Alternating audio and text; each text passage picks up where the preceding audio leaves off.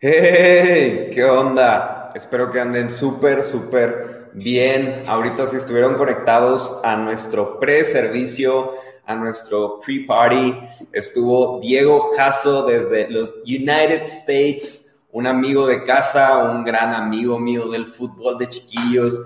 Y de verdad estuvieron ahí compartiendo algo increíble. Si no has tenido la oportunidad, conéctate literalmente 10 minutos antes ahí en Instagram estamos compartiendo un tiempo en el cual le pedimos a personas de casa, de la iglesia y algunos que son amigos de la casa que compartan con nosotros algo que Dios estaba hablando en sus vidas, la expectativa que hay en sus corazones. Así que si no has tenido el tiempo o la oportunidad de hacerlo, conéctate antes de arrancar el servicio. Pero el día de hoy estoy súper emocionado porque arrancamos eh, esta serie hace dos semanas y Dios está hablando mucho a mi vida y de igual forma eh, creo que ha hablado algo en nuestros corazones y hoy es el cierre de esta serie. Así que ten tu expectativa en alto, sé que Dios va a estar hablando del día de hoy, así como ya lo hizo conmigo mientras estaba haciendo este sermón.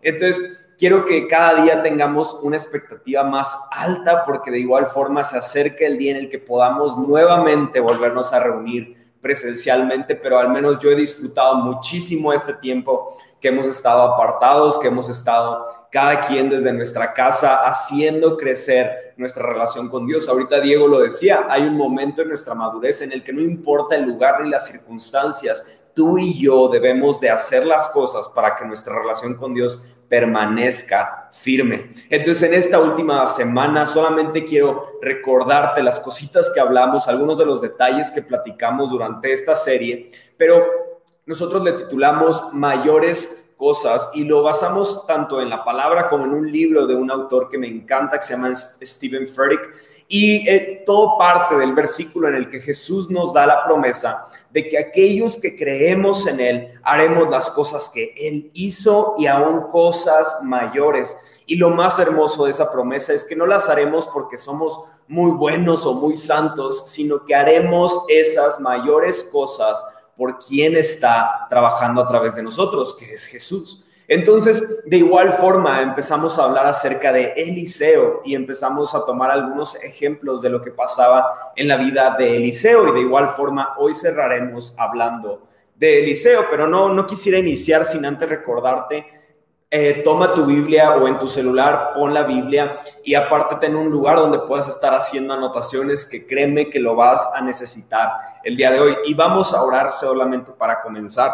Eh, quisiera que ahí en donde estás pidamos a Dios por las personas que están sufriendo de algún, algún padecimiento, por las personas que están sufriendo enfermedad, por las familias de aquellos que sus familiares han fallecido. Vamos a orar creyendo que Dios está escuchando nuestras oraciones y que está tomando el control de cada situación, aunque sea adversa, aunque sea difícil. Así que vamos a orar, vamos a tomar un momento. Dios te doy gracias porque sé que tú estás aquí, sé que tú estás hablando a nuestros corazones, sé que tú estás instruyéndonos, sé que tú estás guiando nuestros pasos. Te pido, Espíritu Santo, que cada palabra que yo hable el día de hoy no sea de mi carne, sino que seas tú el que habla a través mío y que empiezas a, dar un fruto en nuestros corazones, empieza esa semilla a dar un fruto y a crear raíces profundas en nuestro corazón. Te doy gracias por cada uno de los que están conectados. No importa si lo escuchan ahorita mismo, mañana o en cinco años, creemos que tú puedes hablar a nuestros corazones. Te doy gracias, Padre, te entregamos este tiempo. Habla nuestras vidas y que podamos aplicar tu palabra en nuestro corazón. En el nombre de Jesús y todos decimos amén y amén. Espero que ya estén ahí en el chat. Yo no, no lo pongo porque me distraigo, pero ya los veo a Leslie eh, Fer, Jonah, eh, ahí los veo que están, pero luego me distraigo con las cosas que ponen, así que lo, lo, escondo un poquito. Pero el día de hoy vamos a hablar acerca de un personaje muy interesante. Quizás tú nunca lo habías escuchado y no pasa nada, está bien. Pero este personaje se llama Naamán. Naamán. Y la Biblia nos enseña que Naamán era un general que pertenecía a un reino eh, el cual estaba comandando Benadab y este reino era por la zona de Damasco y estaba por ahí por los 700 antes de Cristo. Y lo interesante de la historia de Naamán es que el nombre Naamán significa agradable. Naamán significa agradable. Y entonces vemos que no solo era un general, sino que el rey lo admiraba y lo respetaba. Entonces, Naamán siendo un hombre agradable, yo lo que me imagino es que era alguien, alguien como el popular de la escuela. No sé si tú conociste a alguien popular o si tú eras el popular. Yo honestamente no era del popular, pero me llevaba bien con los populares. Yo creo que por jugar fútbol como que tenía una buena relación con los populares. Pero hay un problema muy, muy habitual de los, de los populares y, o de los que nos sentíamos populares, ¿no? Pero ese problema puede llamarse orgullo. Y el orgullo puede representarte en una extra sobreseguridad que te puedes estar sintiendo, ¿no? Porque pensamos que siempre tenemos la razón, que nadie hace las cosas como nosotros las hacemos, que en su momento en la primaria todas las señoritas querían contigo. No sé cuál sea el motivo por el que tú te sentías súper popular, pero tiende a haber un problema de orgullo. Pero al mismo tiempo, habían personas con las que tú quizás te puedas identificar, personas que estaban un poquito relegadas o que no pasaban mucho como eh, a darse a notar. Esas personas solían sentirse todo lo contrario, inseguros de sí mismo, con una baja autoestima. Pero lo interesante es que ellos también en muchas ocasiones sienten que tienen la razón. Esa inseguridad se ha convertido como en un caparazón, el cual no les permite escuchar la opinión de nadie, principalmente de sus padres. Entonces, algo interesante de estos dos ejemplos de una persona con orgullo y de una persona con inseguridad es que ambos no le dan permiso a que nadie les diga algo diferente a lo que ellos creen o piensan. Entonces podemos ver que el orgullo en esta, en esta extra seguridad o total inseguridad tienen un poquito de relación. El orgulloso cae en inseguridad cuando lo sacas de su comodidad y le haces ver que no es tan bueno como él cree. Y el inseguro, por otra parte, muestra orgullo cuando le muestras su realidad. Entonces podemos entender que realmente en cualquier tipo de personalidad, la conclusión es que el problema principal puede ser orgullo. Puede que tú tengas muchas cosas muy buenas, pero el orgullo te limita de hacer otras cosas. Puede que tú tengas la intención de buscar de Dios, de conocer más de Dios, pero tu orgullo cuando Dios toca ciertas fibras, dices, todo menos eso. Todo te doy permiso, Dios, menos ese puntito el cual me estás diciendo que tienes que cambiar. Muchos de nosotros tenemos ese tipo de orgullo y nos está apartando de mejores amistades, de mejores oportunidades, de una mayor relación con Dios y de tantas cosas nos está limitando el que tú y yo demos entrada al orgullo. ¿Qué tipo de orgullo puedes encontrar en ti hoy?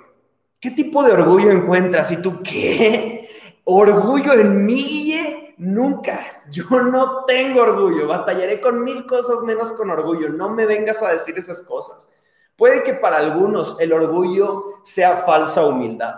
Tú eres excelente en tu trabajo y alguien viene contigo y te dice, oye Guille, eres buenísimo haciendo eso y tú, no, no, me lo digas. Es por Dios, es por Dios en mí, ¿no? Una falsa humildad porque obviamente amas que la gente venga y te diga lo bueno que tú eres o lo buena que tú eres en lo que haces. Otros lo pueden llamar el orgullo experiencia que alguien venga a corregirte y tú le digas, ¿qué me vienes a decir a mí?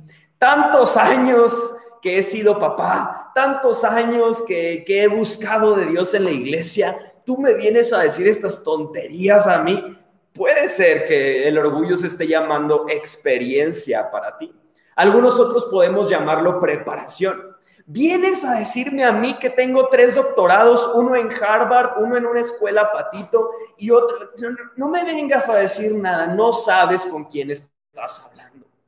Algunos otros, cuando se trata de inseguridad, podemos llamar orgullo de otra forma, como así me tocó vivir. Oye, Guille, es que tú puedes cambiar, tú puedes mejorar, tú puedes aspirar a algo mejor. No, no, es que esta es la vida que me tocó vivir. El orgullo no siempre se tratará de creerte más que otros. El orgullo en algunas ocasiones se tratará de no creer que hay algo mejor para ti. Y ese algo mejor es a lo que Dios nos quiere llevar. No puedes tú aspirar a tener una vida que vive cosas mayores si no estás dispuesto a cambiar algunas cosas que Dios quiere hacer en tu vida. Entonces, cuando pensamos todo esto, el orgullo en ocasiones ha tomado más fuerza en tu vida, mucha más fuerza en tu vida que la misma palabra de Dios. No que no creamos en Dios, pero creemos más en nuestro orgullo que en lo que Dios dice que tiene para nosotros. El orgullo generalmente lo veremos como un problema de otros y no mío. ¿Cuántos dicen amén a eso? Eso me encanta. Todos vamos a ver el orgullo de alguien más y no el orgullo que está en nuestros corazones. Y ese era Namán. Namán era alguien extra seguro de todo lo que había hecho durante su vida. Y no está de menos, porque él había ganado batallas, literalmente era un héroe de guerra en el lugar donde él vivía. Era un héroe, era ese alguien que tendría una estatua en, el centro, en el, zócalo de la ciudad, ¿no? Era esa persona Namán. El rey lo respetaba, las personas lo obedecían, tenía personas a las que le tornaba los dedos y venían en ese instante. Tú podrías pensar que tenía motivos por los cuales sentirse extra seguro, pero Namán tenía un problema. Quiero que digas ahí con alguien que estés o aquí en el chat, Namán tenía un problema. Di conmigo un problema. Y entonces Namán, el problema que tenía es que estaba muriendo de lepra. Namán, conforme pasaban los segundos, los minutos, las horas y los días, él moría de lepra. Grandes problemas suelen venir a cualquier tipo de persona.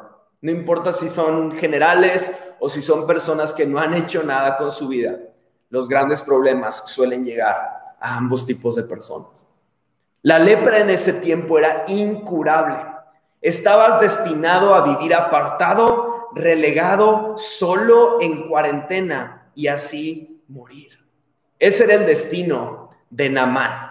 Ese era el destino de la vida de Namán, morir solo. ¿Cómo es que Namán, con esa historia, podría aspirar a una vida de cosas mayores? A una vida que vive y, refleja mayores cosas. ¿Cómo es que una vida, un ejemplo como el de Namán, muriendo de lepra, podría aspirar a mayores cosas? Tú y yo podríamos juzgarlo de primer momento a decir que su pasado fue de mayores cosas, pero no su presente y no su futuro. Esas victorias de batallas tan importantes, imponentes, en las que él fue el héroe, esos son mayores cosas, pero no su presente de lepra y no su futuro de morirse en cuarentena por lepra. No, no se ve como una vida de mayores cosas. Tu pasado pudo tener mayores cosas y tú pensar que eso fue ya todo lo que venía para ti. Pero si vivimos a Dios, escúchame bien, su palabra enseña que Él nos llevará de gloria en gloria, de victoria en victoria. ¿Eso qué quiere decir? Que eso no significa que no tendremos problemas o que no habrán circunstancias adversas. Significa que mayores cosas hoy serán mayores cosas que ayer. Eso significa que tu mayor batalla quizás todavía ni siquiera la enfrentas, pero si hay una, una batalla que es mayor que la de ayer, créeme que la victoria será aún más grande. Y eso es lo que Namán tenía aquí frente a él. Una batalla que parecía imposible de ganar. ¿Y sabes por qué? Porque incluso esta batalla él no la podía controlar. Él estaba preparado para pelear batallas con su capacidad, con su inteligencia, con su ejército, pero esta batalla ni un ejército, ni su capacidad, ni su inteligencia la podían ganar. Muchas de tus batallas que estás enfrentando hoy te han llevado a una posición en la que no dependen de ti, sino dependen de que tú y yo vayamos de rodillas y digamos, Dios, toma el control. Vamos a la palabra segundo libro de Reyes, capítulo 5. Está después de, primera, eh, de primer libro de Samuel y segundo libro de Samuel. Ahí encuentran segundo de Reyes 5. Vamos a leer ahorita del 2 al 6. Segundo de Reyes 5, 2 al 6. Y dice así, lo voy a empezar a leer. Hoy, hoy voy a leer aquí igual que todos ustedes. En ese tiempo, los saqueadores arameos habían invadido la tierra de Israel y entre sus cautivos se encontraba una muchacha a quien habían entregado a la esposa de Naamán como criada. Cierto día la muchacha le dijo a su señora, ojalá que mi amo fuera a ver al profeta de Samaria, porque él lo sanaría de su lepra. Entonces Naamán le contó al rey lo que había dicho la joven israelita. Entonces le dijo, ve a visitar al profeta te daré una carta de presentación para que se la lleves al rey de Israel. Entonces Naamán emprendió viaje y llevaba de regalo 340 kilos de plata, 68 kilos de oro y 10 mudas de ropa. La carta para el rey de Israel decía, mediante esta carta presento a mi siervo Naamán, quiero que lo sanes de su lepra. Ahí vamos a dejar la Biblia, solo vamos a leer esto, este, esta historia. Vamos a dejarlo ahí en pausa ahorita. Namán no viajó ligero, tan solo él llevaba 10 mudas de ropa, pero consigo llevaba aparte 340 kilos de plata que representan más o menos a 6 millones 542 mil 620 pesos y llevaba 78 kilos de oro que representan 93 millones 449 mil 272 pesos. En total, casi 100 millones de pesos iba cargando consigo. ¿Sabes por qué? Porque Namán iba decidido a encontrar su sanidad, pero ¿sabes cuál es el punto aquí? Él iba buscando su sanidad a su manera. ¿Cómo conseguía las victorias peleando? ¿Cómo conseguía que hiciera lo que él quería pagando? ¿Cómo consigo mi sanidad pagando por ella? Qué bonito es eso. ¿Qué pasaría si llega una persona a, demandarte tu, su sanidad y te da una bolsa de 100 millones de pesos? Yo creo que algunos de los que están aquí se pondrían a ver cómo le hacen para que éste se sane, pero Eliseo no. Eliseo no se movía con los estándares del mundo. Él, él, tenía un enfoque tan, tan claro que a él no le importaban los millones, a él le importaba la trascendencia del corazón de Naamán. Y quiero que continuemos leyendo ahí en la historia. Estábamos en el versículo 6, ahora vamos a leer del 9 al 12. Y dice así, entonces Naamán fue con sus caballos y carros de guerra y esperó frente a la puerta de la casa de Eliseo. Pero Eliseo le mandó a decir mediante un mensajero, ve siete veces en el río Jordán, entonces tu piel quedará restaurada y te sanarás de la lepra. Naamán se enojó mucho y se fue muy ofendido. Yo creí que el profeta iba a salir a recibirme. Él dijo, esperaba que él moviera su mano sobre la lepra e invocara el nombre del Señor su Dios y me sanara. ¿Acaso los ríos de Damasco, el Habana y el Farfar no son mejores que cualquier río de Israel? ¿por qué no pudo lavarme en uno de ellos y sanarme? Así que Naamán dio media vuelta y salió enfurecido.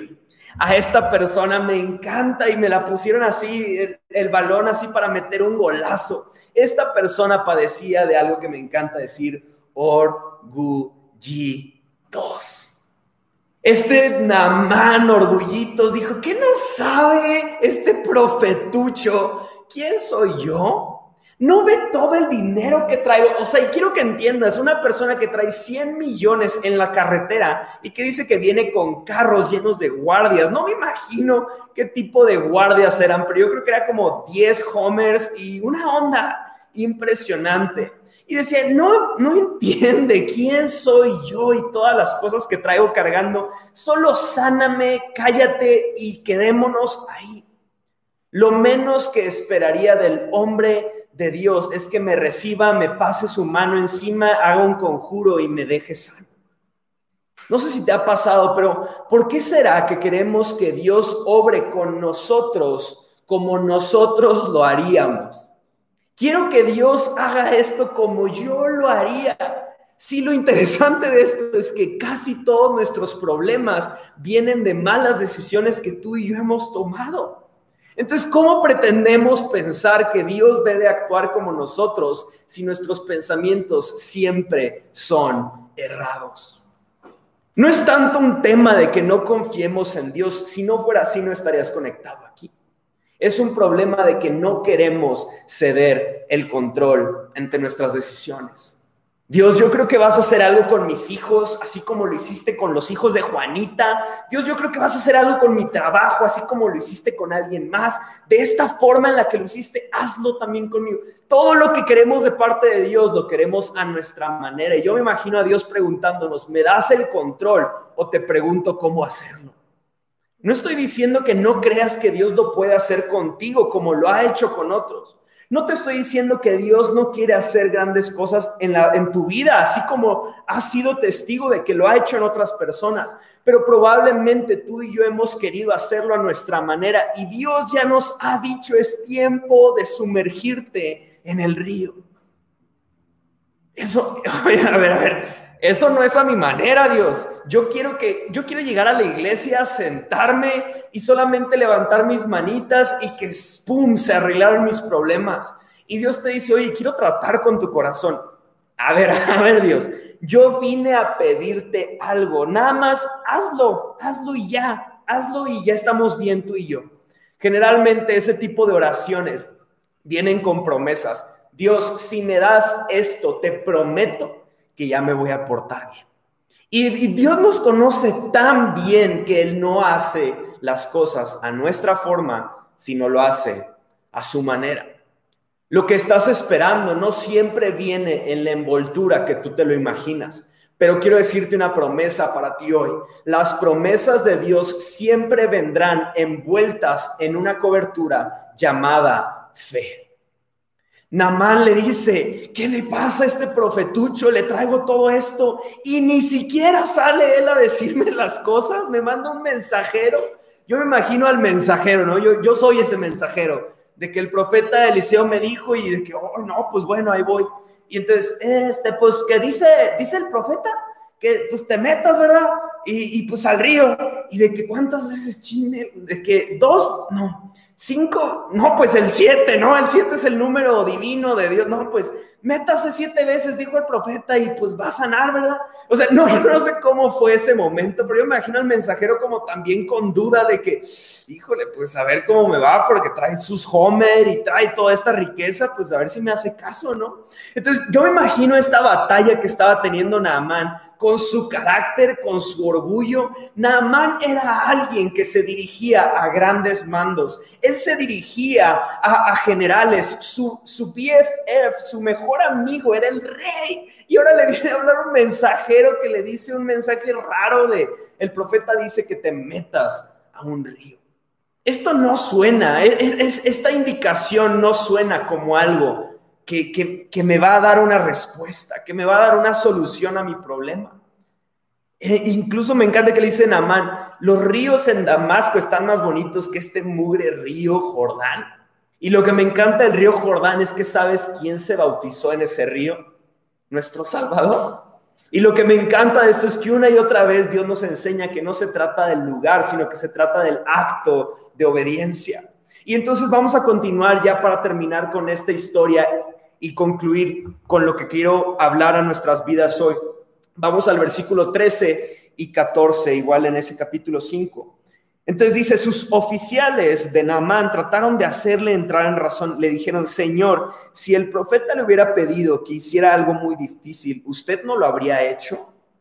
Así que en verdad debería obedecerlo cuando sencillamente le dijo, ve, lávate y te curarás. Entonces Naamán bajó al río Jordán y se sumergió siete veces, tal como el hombre de Dios le había indicado. Y su piel, me encanta, quedó tan sana como la de un niño y se curó. Ahí vamos a dejarlo. Naamán estaba dispuesto a perder el milagro por orgullo. Naamán estaba dispuesto a, a, haber perdido todo ese viaje, a haber perdido tanto tiempo, a haber perdido su fe por un momento de orgullo. Él no quería dar el paso que Dios le pidió. El Jordán no se veía como la entrada a una vida de mayores cosas. Tu obediencia a Dios no siempre se ve como la entrada a una vida de mayores cosas. Sin embargo, una buena noticia es que esa es la entrada que Dios tiene para cada uno de nosotros.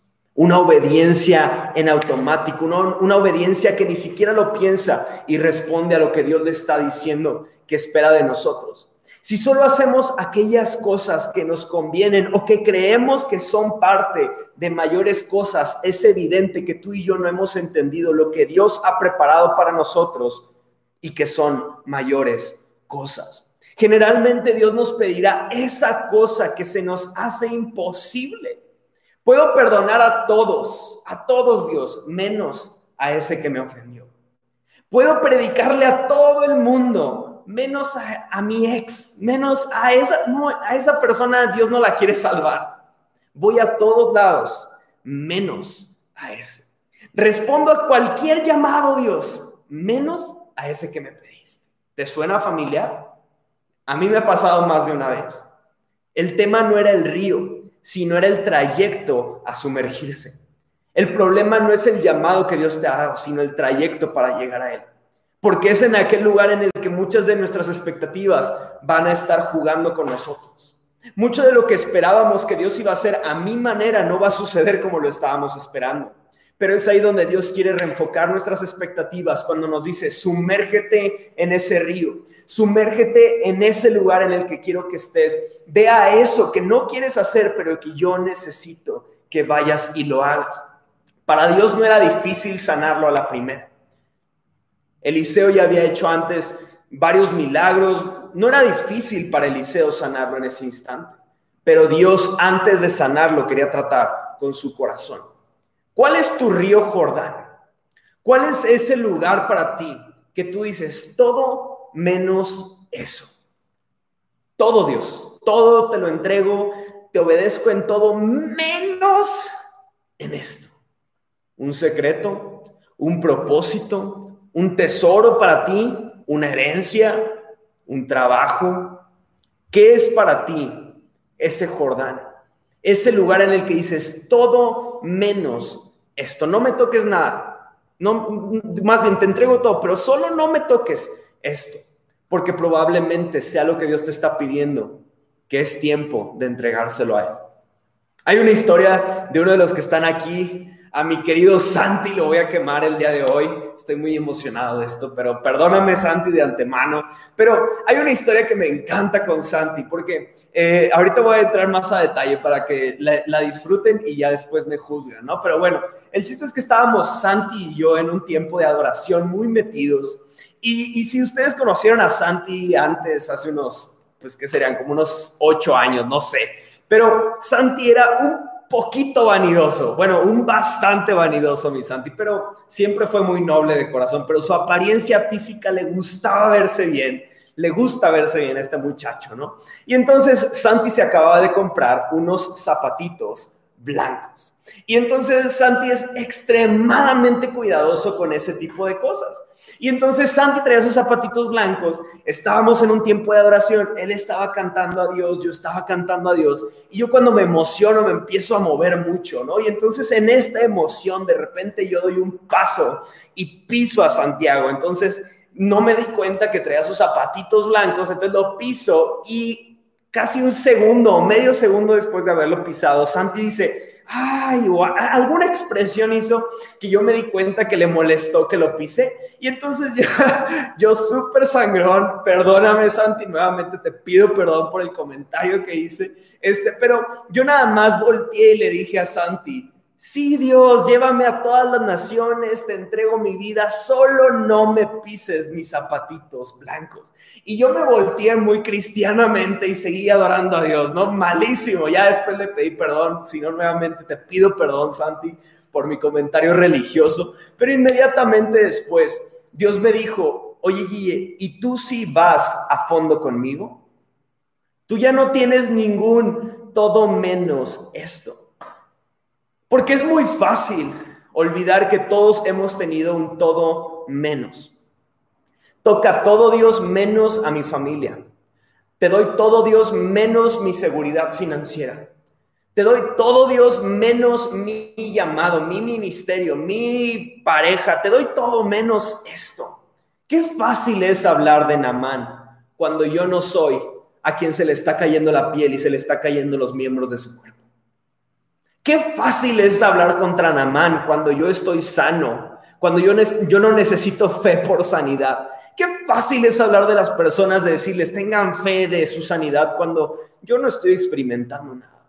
Qué fácil es hablar de provisión cuando mi alacena está llena. No dejes que tu fe se amolde a tus circunstancias. No dejes que tu fe empiece a tomar el molde de tus dudas. Porque muchas veces el problema no es que creemos en Dios, sí creemos en Dios, pero mi fe se ha moldado a mis circunstancias y es por eso que yo no puedo creer más porque he reducido mi fe a lo que yo estoy viviendo y es ahí donde Dios quiere romper nuestros moldes para que podamos entrar a una vida de mayores cosas. Me imagino todo lo que pasaba por la cabeza de Namán al entrar a ese río. Duda, enojo, preguntas, recuerdos de grandes batallas y grandes momentos y decir, este no es un momento de mayores cosas. Yo solo pienso que Namán decía, después del siguiente, después de sumergirme la siguiente vez, voy a renunciar a esto y me voy. Porque, sabes, Namán estaba acostumbrado a pedirle a las personas que hicieran las cosas y él solo ver cómo alguien más hacía el trabajo. Naamán era una persona que tenía tanta autoridad que, yo me imagino que él mismo se sentía ridículo al hacer estas cosas. Él hubiera preferido que alguien más se sumergiera que él haberlo hecho. Y aquí es donde me encanta Dios, porque yo me imagino a este Naamán entrar a ese lugar, entrar a ese río y decir, yo, yo hasta me imagino que volteó con sus siervos y todos los siervos están así como de que, lo está haciendo, lo logramos, sí se va a meter.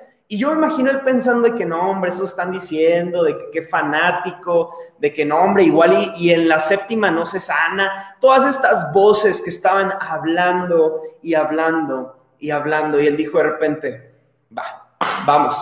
Y se sumerge una vez yo me imagino que cada vez que se sumergía, tú podrías pensar que poco a poco se fue sanando y por eso él dijo, no, me voy a sumergir y ya, ya se está quitando. Yo, yo estoy casi seguro que de la una a la, a la sexta vez, de la primera a la sexta vez que él se sumergió, no pasó absolutamente nada. Y fue hasta las siete que él se sumergió y dijo, voy a creer una vez más. Entró al agua y salió y su piel estaba totalmente renovada. Cuando Naamán fue entrando al Jordán, no se trató solamente de un acto físico. No fue solamente algo que él dijo, ah, bueno, pues voy a hacerlo y ya. Literalmente algo comenzó a pasar en su corazón. Porque él comenzó a humillarse en obediencia a la palabra de Dios que había sido hablada a través de Eliseo. Y él dijo, no, no lo entiendo, no estoy tan de acuerdo, pero me tomo de la palabra para comenzar a hacer lo que me pidieron. Y lo que me encanta es que cuando Namán salió del río, su piel era como la de un niño. Y esta traducción de la palabra niño en, el original vemos que también significa siervo. Entonces, el agradable Naamán no solo curó su piel, sino curó también su corazón. De haber sido solamente un agradable general, ahora era un agradable siervo. Y vemos que después que va con Eliseo le dice, nunca más, porque él no era, él no creía en Dios y le dice, nunca más voy a ofrecer un sacrificio a un Dios que no sea nuestro Señor. Algo pasó en su corazón porque de haber sido un momento en el que solamente le interesaba pagar por su sanidad, él dijo, me humillo para entender cuáles son los caminos y los propósitos de Dios. No, no sé todo el final, no me interesa saber todo. Lo único que sé y lo único que puedo entender es que yo tenía lepra y ahora soy sano. Dios tenía algunas cosas que quería tratar con Naamán antes que su enfermedad. De la misma forma, yo estoy seguro que en este tiempo de coronavirus Dios quiere tratar contigo cosas más importantes que tu preocupación, que aquello por lo que te levantas preocupado. Dios quiere hacer algo más que eso que tú piensas que es lo primero que necesitas. Lo único que tú y yo tenemos que hacer es entrar a ese río y decir, no me importa, yo te había dicho Dios que todo menos eso, pero hoy te digo, vamos vamos de lleno. No importa si a la primera no funciona, no importa si a la quinta no funciona, no importa si a la décima no funciona, si tú me diste una palabra, yo sé que la cumplirás. Espero que estén emocionados conmigo. Me choca no verlos e imaginarme en la camarita que todos están así emocionados, pero me emociona pensar que Dios sigue trabajando en medio de tiempos difíciles. Cuando Dios te diga que es tiempo de echarte un chapuzón, no dudes en hacerlo. No lo retardes.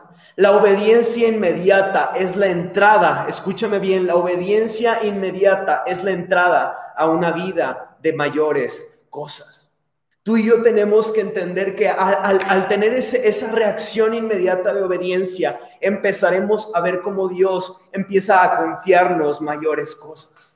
Hoy debes de entender qué es para ti entrar al río siete veces porque quizás sea algo tan simple como perdonar a alguien, pero perdonar a alguien para mí no, quizás no suene tan difícil, pero para ti te ha costado tanto como a Namán entrar a ese río. Pero quizás tú y yo no hemos entendido que lo que Dios nos está pidiendo y nuestro río Jordán significa dar un paso de fe. O quizás eh, nuestro río Jordán sea dejar una relación en las manos de Dios. Esta prueba era para Namán imposible, pero era lo que necesitaba para completar su destino. Entrar al río Jordán y creer que Dios tiene el control y obedecerlo inmediatamente te ayudará a completar tu destino. Pero aquí hay algo interesante para, para ti y para mí. Entrar al río y creer en la palabra que Dios tenía para Naamán fue opcional para él. Eliseo le dijo, ¿quieres tu sanidad? Entra al río. De igual forma para ti y para mí es opcional el que demos un paso de fe y entremos a ese río Jordán. Dios te está diciendo aquí, es tiempo. Es tiempo de entrar, es tiempo de avanzar, es tiempo de que creas en mí. Y lo, más importante y que quiero que te lo grabes, no todos los que están a tu alrededor se animarán a entrar al Jordán porque muchas veces requiere hacer a un lado ese orgullo y decir, no me importa, no importa que eres ese, eso que te había dicho que nunca iba a hacer, si tú me lo pediste, aquí estoy. Aquí estoy para completar.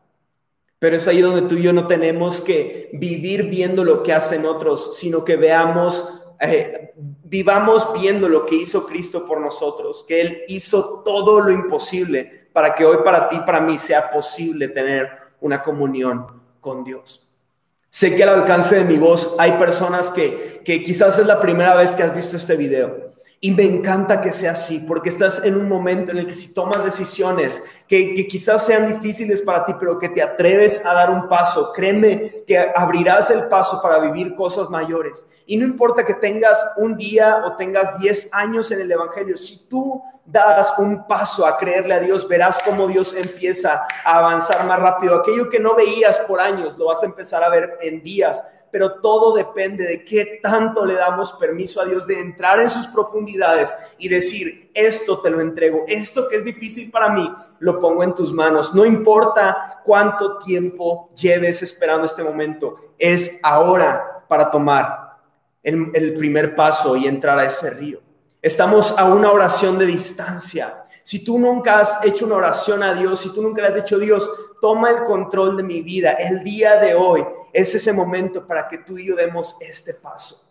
Creo firmemente que el día de hoy será un día trascendental para la vida de muchos, porque hoy es el momento de dar pasos de fe, sin importar qué tan grande o qué tan eh, tu propósito o tus sueños o tus planes, lo que debes de entender primero es que necesitamos una radical forma de vivir y una radical actitud de humildad para decirle a Dios, tú toma el control de mis planes, tú toma el control de mi vida, lo que sea que necesitas que yo haga, lo quiero hacer. Si hay alguien aquí que está así, quiero invitarte a que hagas una oración después de mí. Escucha mis palabras y repítelas después de, de mí. Pero en esta oración lo que le vamos a decir a Dios es, muéstrame si yo no puedo ver cuál es el Jordán que tienes delante de mí, que me estás pidiendo que yo empiece a creer en ti. Y si tú ya lo sabes, vamos a orar para que Dios nos dé valor para tomar buenas decisiones y creer a lo que Él está haciendo en nosotros. Vamos a orar. Dios, te doy gracias. Te gracias primeramente por aquellos que es la primera vez que están escuchando un mensaje de ti. Te doy gracias porque tú estás haciendo algo en nuestras vidas, tú estás comenzando una obra que nadie puede detener, porque cuando tú comienzas algo, solo tú lo puedes detener. Y sé que tú nos estás llevando a nuevas alturas, tú nos estás llevando a nuevos comienzos, tú nos estás llevando a mayores cosas, Padre. Si hay alguien aquí que no te, no te ha dado eh, la oportunidad de hacer cambios en sus vidas, te pido que entres en sus vidas en este momento. Si tú eres uno de ellos, repite después de mí, Dios, te pido que hagas algo nuevo en mí. Te entrego el control de mi corazón, de mis decisiones. Y te pido que hagas algo en mi corazón. Lo creemos Jesús. Amén. Y Padre, por último, lo único que te quiero pedir es que así como a mí me hablaste claramente de tantas cosas que me has pedido, yo no me he atrevido por lo que pueda pensar otros, por lo que pueda dudar, por lo que pueda este, a veces mover mi comodidad o mi confort. Quiero creer en ti. Asimismo te pido que lo hagas en la vida de cada uno de mis amigos y de los que me están escuchando, Padre. Sabemos que tú tienes mayores cosas preparadas para nosotros. Lo creemos y lo tomamos en nuestra vida. Amén y amén. Me encanta lo que Dios está haciendo en nuestras vidas. Quiero retarte, quiero retarte. Vamos a los siguientes pasos. Vamos a lo nuevo que Dios está haciendo en nuestras vidas. Sé que no te arrepentirás cuando veas salir de ese río Jordán porque verás a un corazón transformado. No solamente una sanidad, no solamente una provisión, sino verás una restauración en tu corazón. Lo creo con todo mi corazón y sé, sé que voy a ser testigo de lo que Dios va a ser en la vida de cada uno de ustedes. Así que si fue la primera vez que tú hiciste esta oración diciéndole a Dios, hey, toma el control de mi vida, por favor, escríbenos un mensaje porque queremos dar los siguientes pasos contigo. No estás solo, no tienes que dar estos pasos solos. Está una comunidad de creyentes y una familia grande que quiere caminar contigo y creer en lo que Dios tiene para ti. Estoy muy emocionado, así que vamos a creer por lo que Dios va a hacer. Eh, solo quiero recordarles súper rápido a los que se pudieron conectar a la conferencia de Amor del Bueno. El primer día fue un caos, se cayó, estuvo horrible, pero el segundo día se te pudiste conectar. Dios habló mucho a Cori y a mí y sé que igualmente habla a sus vidas. Vamos a seguir conectados. Pronto vamos a intentar hacer eh, Zooms con matrimonios, a ver qué se nos ocurre. Me encantaría empezar a seguir sembrando en lo que Dios depositó en la vida de ustedes. Y Solamente recordarles que el día de mañana tenemos nuestra oración a las 8 de la noche y el día martes tenemos nuestra COVID Talks. Eh, todavía no sé bien cómo va a ser porque literalmente el martes es el cumpleaños de mi señora, que no la ven, guapísima como siempre. Qué grito tan no emocionado. Pero bueno, es el cumpleaños de mi señora y yo creo que vamos, no sé, a ver algo o a comer algo o algo, pero eh, hasta ahorita vamos a dejarlo ahí. Cualquier cosa estén en, en, Instagram viendo todas las noticias o cualquier aviso que tengamos que darles. Pero bueno, les mandamos un enorme abrazo. Eh, espero que este mensaje los rete, los anime a continuar y a seguir dando pasos de fe. Los amamos mucho, pórtense muy bien y ahorita leo los comentarios que hayan puesto en el chat. Nos vemos, bye.